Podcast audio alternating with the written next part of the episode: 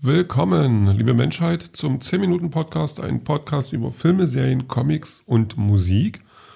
Und willkommen zurück, möchte ich behaupten, weil wir befinden uns im vierten Teil der Reise durch die Nominierungen, Nominierungen für äh, den Golden Stan im Bereich Coming of Age, ähm, die quasi auf meine Kappe gehen.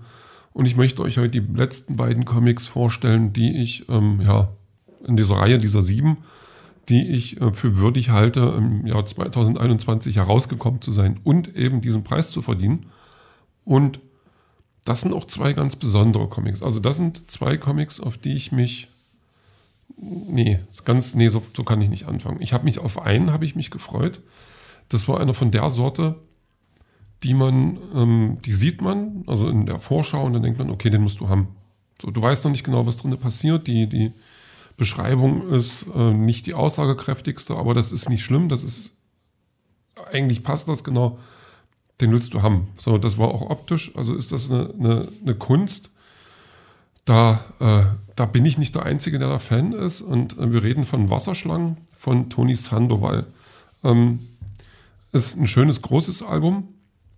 Was man, wo ich sagen muss, also gerade die Coming-of-Age-Comics sind ja doch eher so diese, diese Kunst, die nicht unbedingt das Großformatige braucht. Ähm, das ist bei beiden heute anders und ähm, ja, Wasserschlangen ist der größere sogar noch und ist eine Geschichte. Ja, es geht um Mila. Mila ist eine Teenagerin, ähm, einsam, bisschen, mag gerade den Sommerurlaub überhaupt nicht, findet es langweilig, möchte nur, dass es vorbeigeht, bis sie Agnes trifft. Und Agnes ähm, ist ein tollkühnes Mädchen, also so steht es im Beschreibungstext, und ist ein Gespenst.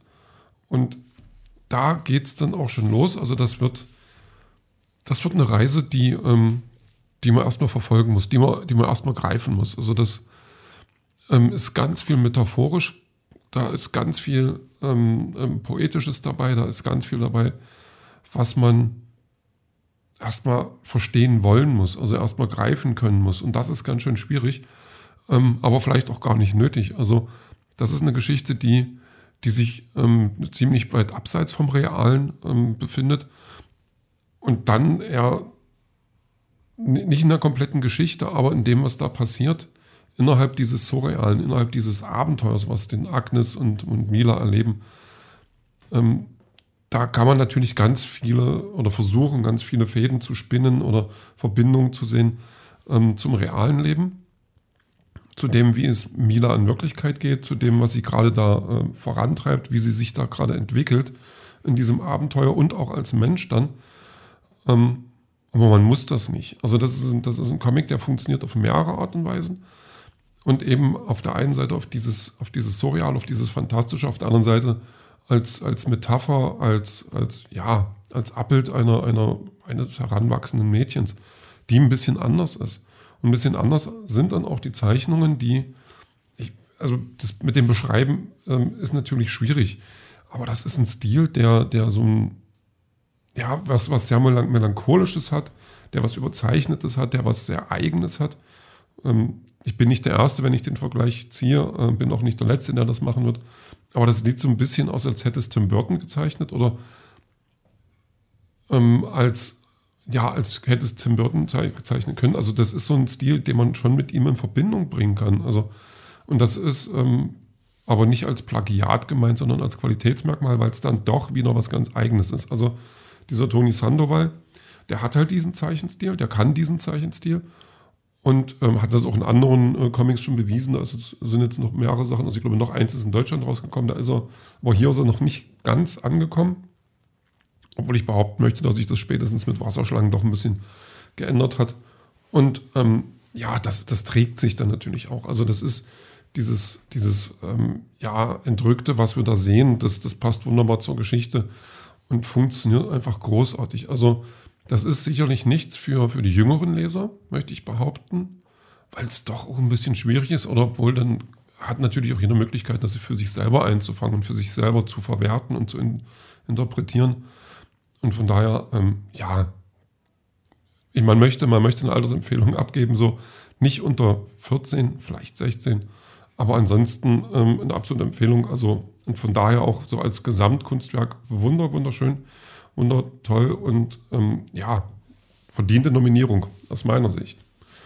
Und dann haben wir einen, der so ein bisschen, bisschen anders ist. Ähm, die Bestie oder Masupilami, die Bestie, Teil 1, ist äh, auch ein ganz schöner Klopper und ist auch einer von den Bänden, wo ich dachte, na, das sieht ja interessant aus, aber Masupilami ist eigentlich überhaupt nicht dein Thema. Und wenn man sich da mal so ein bisschen näher beschäftigt, ist das auch kein klassischer Masupilami-Comic. Das ist kein, kein, kein lustiger Comic, das ist kein, kein Comic, der für die jüngere Leserschaft meinetwegen gedacht ist. Das ist ein Comic, der in, seinen, in seiner Grundidee, in seinen Grundfesten doch in der Realität verankert ist. Ähm, und es dreht sich nicht hauptsächlich ums Marsupilami. Also wir erkennen das von, von diesen gepunkteten Tierchen, ja, dass der, ähm, der nie zwingend der eigentliche Hauptcharakter ist. Aber hier ist das nochmal ein bisschen deutlicher. Und wir haben einen Jungen, dessen Namen ich jetzt mal wieder vergessen habe. Ähm, auch jetzt gerade nicht so wichtig. Also der Junge, ähm, die, die lebt mit seiner Mutter in Belgien. Und Belgien, also das, wir leben in einer Zeit, die ist gerade erst äh, nach der Besatzung der Deutschen, der Zweite Weltkrieg ist noch gar nicht so lange her. Also da sind noch viele Erinnerungen da. Jetzt ist aber dieser Junge, äh, François heißt er, genau, ähm, ist eben ein Kind von diesen Besatzern, ist halt ein Kind von einem Deutschen und das wird ihm immer noch nachgetragen, das wird seiner Mutter nachgetragen, obwohl der schon lange nicht mehr da ist. Und ähm, das kriegt man dann auch zu spüren, also ähm, nicht als Leser, als, oder halt ja auch Frank, oder François, das ist so dieses, dieses Namensding, ähm, wo dann mal so, mal so heißt. Ähm, da, dass das dann schon so ein bisschen ähm, so, so, herabgeschaut wird auf ihn und seine Klassenkameraden, die ihn äh, schon, schon gerne mal fertig machen und so. Und das Schöne bei ihm ist aber, dass er dadurch sich nicht zum Opfer machen lässt. Er lässt sich nicht ähm, zu einem Opfer machen, der zum Täter wird. Also er lässt sich nicht zu einem Opfer machen, der, der sich zurückzieht. Also der ist jetzt nicht derjenige, der unbedingt auf die anderen Klassenkameraden zugehen muss, aber der hat noch ein anderes Leben. Und das andere Leben verbringt er damit, ähm, ja, Tiere zu pflegen. Gut, die Tiere, das sind ähm, die sind dann schon eher, äh, ja, die haben so Probleme, die man jetzt nicht unbedingt so sehr, so schnell so ernst nimmt. Aber François macht das, kümmert sich um die und das ist ganz putzig und ähm, opfert sich da auch auf. Seine Mutter ist dann immer so ein bisschen, ja, kopfschüttelnd, weil er dann schon wieder ein, ein, ein Tierchen mitbringt, um das, es, um das es sich zu kümmern gilt. Und dieses Tierchen ist dann eben das Marsupilami. Und dieses Marsupilami ist ein Tick ein bisschen anders. Also das ist ein, das ist wild, das ist ungezähmt, das ist wütend, das ist, das ist ängstlich, das ist ganz weit weg von zu Hause.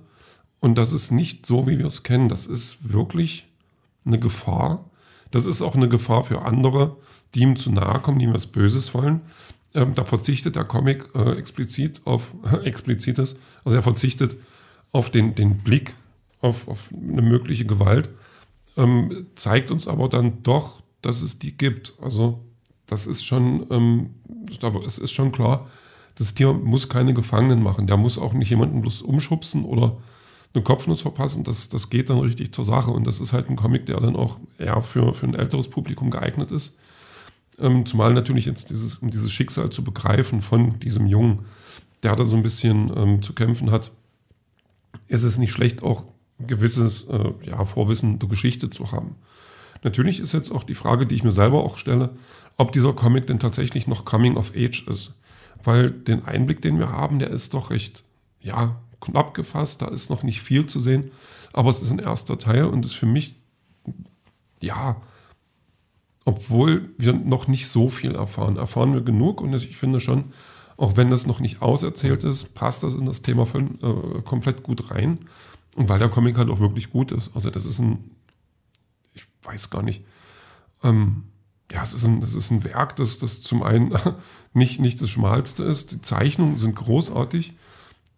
Äh, der Umgang mit, mit diesem äh, allseits bekannten Masupilami, mit diesem spaßigen Getier, ist, ist eine ganz neue Herangehensweise. Wir haben ein, ein bisschen Geschichte da drin. Wir haben eigentlich eine ganze Menge Geschichte drin und wir haben Geschichten da drin um Menschen, die ja, die in ihrem Leben zurechtkommen müssen, die das mal, mal mehr, mal, mal weniger gut schaffen und es gibt halt auch gerade die Geschichte um diesen Jungen und die ist schon äh, faszinierend und die macht schon Spaß und die geht einem auch mal ein bisschen zu Herzen und das ist schon, ja, von daher passt das gut rein. Also das ist eine Nominierung, die ich nicht ganz ähm, ohne Zweifel, ob der, ob der ähm, des passenden Genres, aber zweifellos äh, wegen der Qualität äh, dort reingepackt habe. Und von daher von meiner Seite auch eine gerechtfertigte Nominierung und damit äh, der siebte und letzte Comic. Ja. Und damit sind wir dann schon am Ende dieser, dieser vierten Episode. Damit sind wir am Ende dieser, dieser kleinen Reise, dieser, ja, dieses Näherbringens dieser Nominierungen. Und ich hoffe einfach, es war ähm, interessant, es war spannend und es war auch so, dass äh, der eine oder andere jetzt äh, ein bisschen klarer da denkt oder mehr weiß über die Comics. Und ja, damit verabschiede ich mich, bedanke mich und sage einfach mal bis später.